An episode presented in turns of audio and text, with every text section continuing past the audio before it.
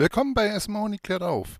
Immer zum 15. und 30. des Monats bringen wir euch unseren neuen Podcast und klären euch über BDSM, Erotik und andere Fragen auf. Gerne auch mit euren Fragen. Wir wünschen euch viel Spaß mit dem Podcast. Willkommen bei SMONI klärt auf. Unser Podcast zum Thema BDSM, Erotik. Dies ist unser erster Podcast. Damit ihr wisst, mit wem ihr es zu tun habt, stelle ich euch, mich und unsere Firma vor. Ich bin Dennis Riegel, 39 Jahre alt, beschäftige mich mit BDSM seit ich 14 bin, habe zwei Bücher dazu geschrieben. Persönlich bin ich der Meinung, dass BDSM etwas ist, was sich jederzeit zwischen den Partnern neu entwickeln kann und dies sollte es am besten frei tun. Aus diesem Grund lehne ich Nachspielungen von Büchern oder Filmen ab. Ich lehne nicht die Filme ab, sondern finde nur, man sollte seine Fantasie sich selber entwickeln lassen und sie nicht an eine Fantasie eines Fremden anhaften. Und genau hierfür ist dieser Blog gedacht, eure Fantasie zu beflügeln und sie in einem sicheren Rahmen zu leiten, sodass ihr BDSM in, äh, mit euch und euren Partnern ausleben könnt, aber auch, dass ihr versteht, was hinter dieser ganzen Szenarie BDSM, Fetisch, Erotik steckt. Was gibt es noch zu mir zu sagen? Nun, wie ihr sicherlich bemerkt habt, äh, habe ich einen schwäbischen Dialekt. Lebe allerdings seit mehreren Jahren in Thüringen.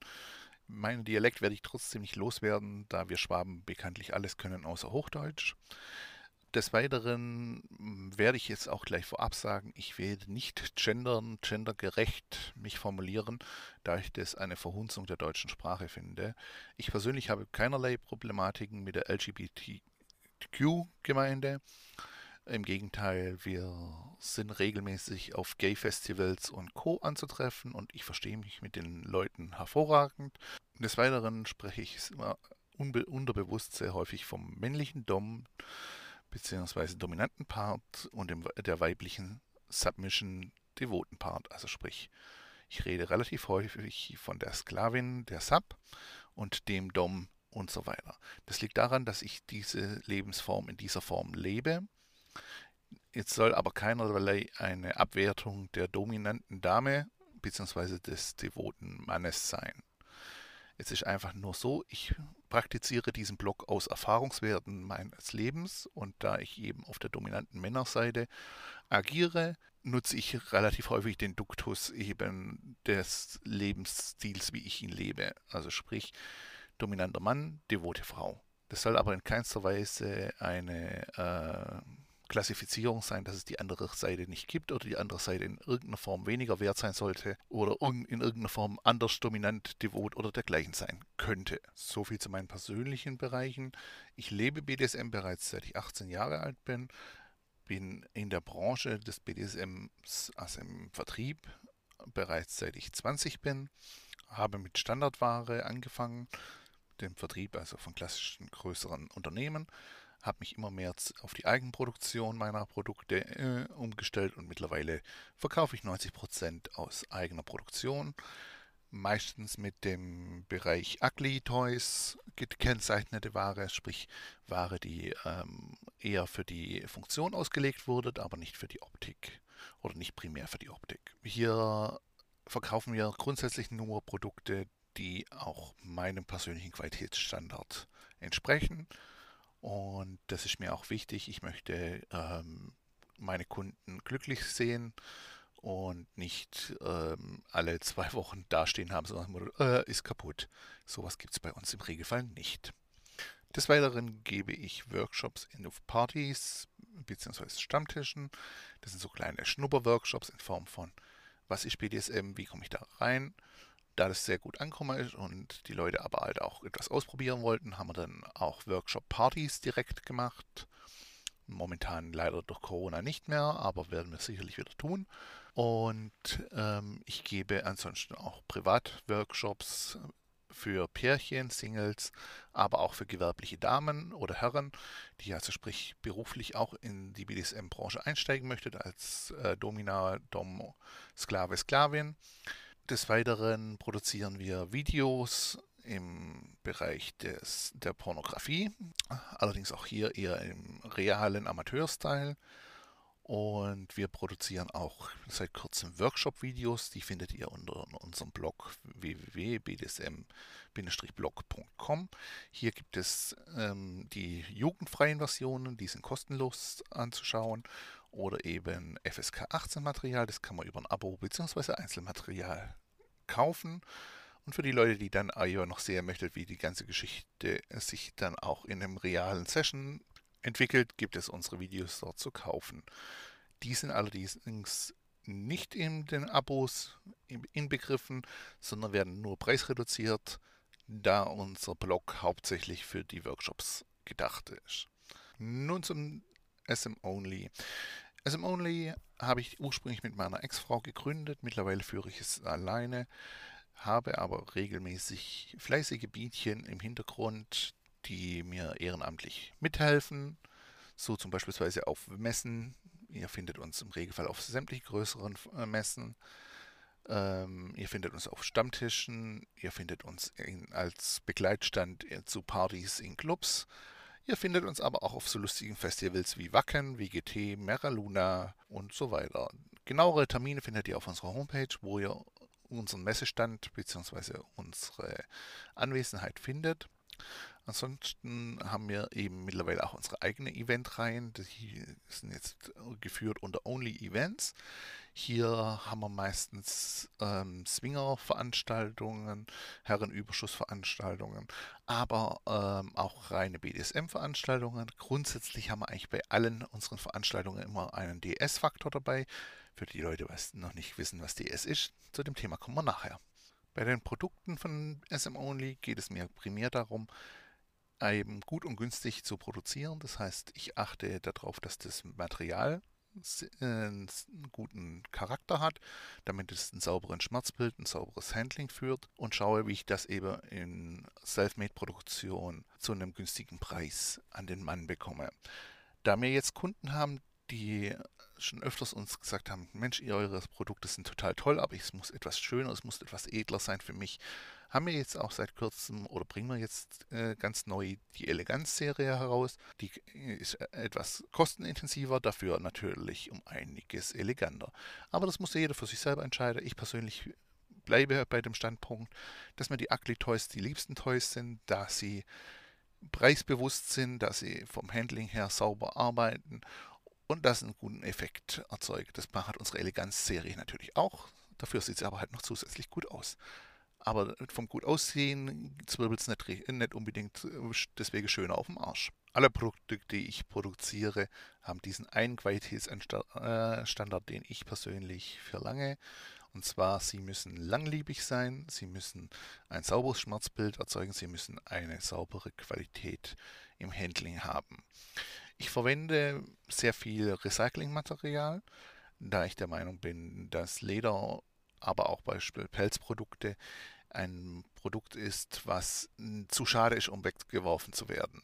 Aus dem Grund äh, machen wir uns die Mühe, arbeitet das Material neu auf, ähm, schaut, äh, schad, schneidet schadhafte Stellen raus und äh, machen dadurch lauter Unikate. Wir verarbeitet natürlich auch Neumaterial, aber grundsätzlich habe ich sehr, großes, sehr großen Gefallen daran gefunden, eben gebrauchtes Material zu verarbeiten und zu neuem Leben zu erwecken. Speziell bei den Pelzen ist es so, dass ich äh, für mich beschlossen hatte, dass ich das Material wunderschön finde, allerdings ähm, es dem Tierwohl und Co. entsprechend nicht möchte, dass dafür äh, Tiere äh, unter widrigen Bedingungen gehalten werden. Aus dem Grund verwenden wir halt eben Pelze aus Omas Zeiten. Also unsere meisten Pelze sind durchaus schon 30, 40, 50, 60, 70 Jahre alt. Natürlich wurden die Tiere damals auch nicht äh, artgerecht und toll gehalten, allerdings sie stehen auch nicht wieder auf. Diese Tiere sind äh, bereits gestorben und dem Respekt dem Tier gegenüber finde ich, dass man ähm, nichts wegschmeißt, was man noch weiterverwenden kann durch dieses Recycling und dergleichen findet ihr bei uns auch sehr viel crazy Stuff. Also Sachen, die ihr bisher wahrscheinlich so noch nie gesehen habt, beziehungsweise vielleicht auch noch nie auf die Idee gekommen wären, dies dafür zu nutzen. Das zeichnet unsere Firma unter anderem aus, dass wir halt eben auch mal um Ecken denken und uns überlegen, was können wir aus diesem Material machen, welchen Schmerz möchten wir produzieren, welchen Effekt möchten wir erzeugen Und das war auch schon wieder bei dem Punkt, denn Schmerz, das ist einer unserer größten äh, Spezialitäten in der Firma und um das dreht sich dann gleich. So, nun wisst ihr Bescheid, mit wem ihr es zu tun habt. Das Konzept unseres Blogs ist die Aufklärung und wir werden da, äh, dort, auch wenn ihr euch traut, gerne mit euch direkt in Diskussionen bzw. Gespräche gehen. Ansonsten dürft ihr uns auch gerne E-Mails schreiben an blog.sm-only.de. Hier könnt ihr Fragen äh, abgeben, könnt äh, Kritik, könnt Lob, könnt ja, was euch eben einfällt, schreiben. Wir garantieren nicht, dass wir auf alles Antwo eine Antwort haben werden. Allerdings werden wir uns alles durchlesen und äh, wie gesagt, könnt uns auch gerne dann für einen Gesprächstermin ähm, ausmachen, wo man dann eben live beziehungsweise eben über eine Aufzeichnung mit euch kommuniziert und euer Problem oder euren Wunsch direkt diskutieren beziehungsweise äh, im Idealfall lösen. Damit wir heute auch noch etwas sachlich werden und wir nicht nur euch mit Eigenwerbung zugeballert haben, Beginnen wir doch einfach mit dem Bereich, was ist BDSM? BDSM als Begriff besteht aus den Worten Bondage, Disziplin, Domination, Submission, Sadismus und äh, Masochismus. Für die Leute, die sich mit dem Thema nicht auskennen, sind es wahrscheinlich nicht unbedingt schlauer. Im Grunde ähm, besteht bon äh, BDSM aus einer Sexualpraktik bzw. eines Lebensstils, der hauptsächlich mit Macht und Ohnmacht bzw. Unterwerfung zu tun hat. Und zwar im Idealfall, das sollte es auch immer sein, in einer freiwilligen Basis. Sprich, eine Person übernimmt die Macht und der andere lässt sich leiten. Das haben wir im Grunde bei sehr häufigen äh, Pärchen unterbewusst, die dies nicht klassifizieren würdet. BDSM an sich ist ein sehr, sehr breiter Bereich, weswegen es auch für die breite Gesellschaft so schwer ist zu verstehen, was darunter zu, äh, fällt, beziehungsweise was man darunter kategorisieren kann. Also es ist ja nicht nur, ich sage mal, der klassische Schmerz in Form von äh, die Domina verhaut dem Sklaven den Arsch, beziehungsweise der Dom gibt der Sklavin eine Ohrfeige und dergleichen. Das sind eher die nach außen tragenden äh, starken Bilder. Allerdings beginnt BDSM viel, viel früher. Im Grunde bereits ab dem Zeitpunkt des ähm, Unterwerfens des, ähm, der, der devoten Handlung. So ist zum Beispiel ein ähm, aktiv gegebener Oralverkehr ohne eine direkte Gegenleistung zu bekommen ähm, etwas, was eine klassische äh, devote Handlung ist. Denn der äh, aktive Part, also sprich derjenige, der den Oralverkehr ausführt, ähm, zeigt dem anderen Part in dem Moment, ich möchte dir was Gutes tun, ich möchte, dass du daran Spaß hast. Und wenn dir es in dem Moment gefällt, dann ist es für mich Lohn genug. Und das ist äh, bereits eine klassisch devote Handlung. Und theoretisch haben wir bereits da den Fall des BDSMs. Oder wenn sich der eine Partner quasi aufs Bett legt und sagt, hey, heute hast du freie Wahl, tu mit mir, was du möchtest, dann haben wir auch eine klassische BDSM-Handlung. Also BDSM ist nicht erst dann da, wenn der äh, Arsch versohlt wird oder ähm, wenn die Lackstiefel angezogen werden oder dergleichen. Das ist nämlich zum Beispiel auch wieder was ganz anderes, das ist ein Fetisch. Ein Fetisch hat im Prinzip mit BDSM an sich erstmal nichts zu tun. Ein Fetisch bedeutet im Grunde, die Person äh, konzentriert sich auf ein Material und nicht in dem Moment auf ein, äh, eine Handlung. Dieses Material hat für die Person einen erotischen, sinnlichen Bereich. Das kann, was man recht häufig kennt, Lack, Leder, Latex sein. Das können aber auch Sachen wie Wolle, das können Seide, das können aber auch ähm, asexuelle Geschichten sein, wie Lokomotiven, Kreissägen oder dergleichen sein. Hat aber im Prinzip nichts mit dem BDSM an sich zu tun, sondern es ist relativ häufig im BDSM anzutreffen, da wenn ich mich dazu bekannt habe, dass ich zum Beispiel auf Unterwerfung oder Schmerz stehe, es dann eine relativ geringe Hemmschwelle ist, dann auch noch meinen Materialfetisch ähm, mit einzubringen. Und ähm, dadurch haben wir es in dieser Szene relativ häufig. Ist aber jetzt nicht primär äh, ein Teil des BDSMs. Also es gibt auch genügend Leute, die einen Fetisch praktizieren, ohne irgendeine DS-Basis bzw. SM-Basis zu haben. Jetzt bin ich nämlich gerade schon wieder auch da, die Trennung. DS bedeutet Domination Submission. Das heißt, hier dreht sich um das Führen und geführt werden. Und SM an sich bedeutet Sado und Maso. Das heißt, derjenige, der Schmerz zufügt und dabei Lust empfindet und der andere, der Schmerz empfängt und dabei Lust empfindet. Das sind so die äh, Begrifflichkeiten, die relativ häufig vorkommen, die auch medial vorkommen, dass ihr das einigermaßen zuordnen könnt. Und das Schöne ist, wir können die ganzen Begrifflichkeiten miteinander kombinieren.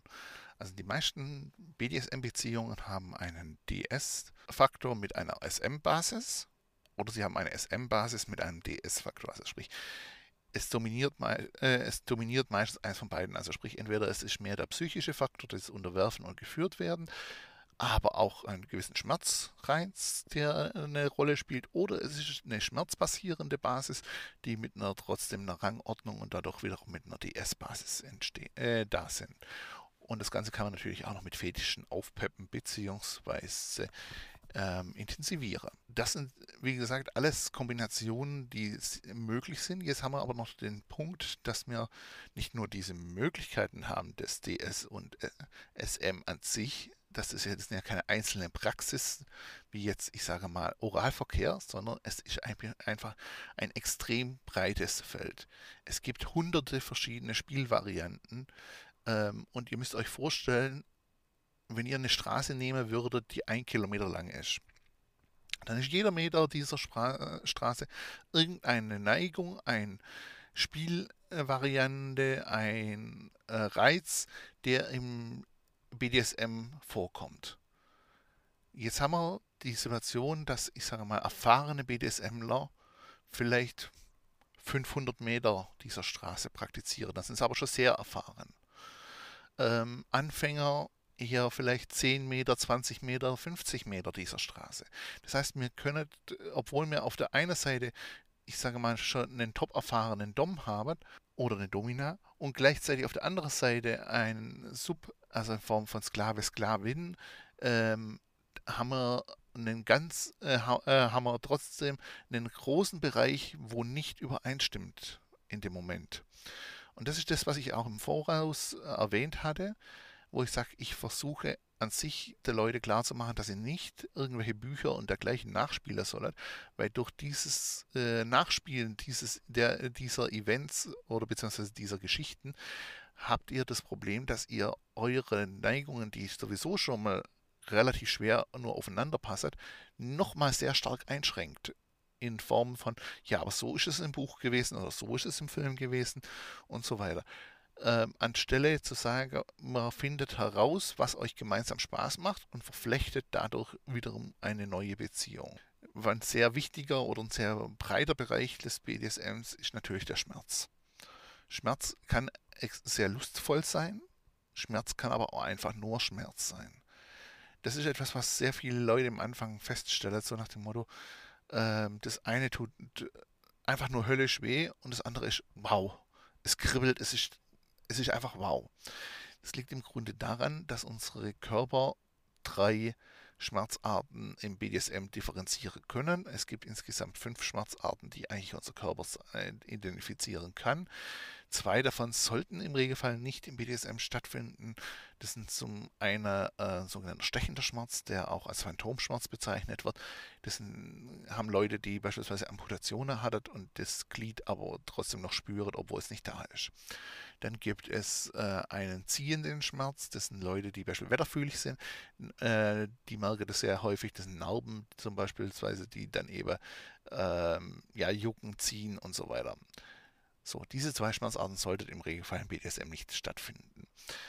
Es gibt dann noch den schneidenden Schmerz. Das ist alles im Prinzip, wo ich präzise definieren kann. Also das heißt, wenn ich zum Beispiel mit dem Fingernagel über die Haut ziehe, kann ich genau sagen, ah, an der Stelle ist der Kratzer, das, äh, der ist, ist 5 cm lang, 1, 2 mm äh, dünn. Das kann ich im Prinzip an meiner Haut genau definieren. Dann gibt es diesen brennenden Schmerz.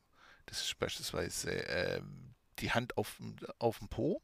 Das heißt, ich spüre den Einschlag, kann aber es nicht genau definieren, wie groß ist diese Stelle. Ob die ist die jetzt quasi äh, so groß wie, äh, wie ein kleiner Kaffeeuntertasse oder ist die jetzt eher so wie ein Speisteller. Es brennt alles oberflächlich, es wird warm, es wird äh, rot.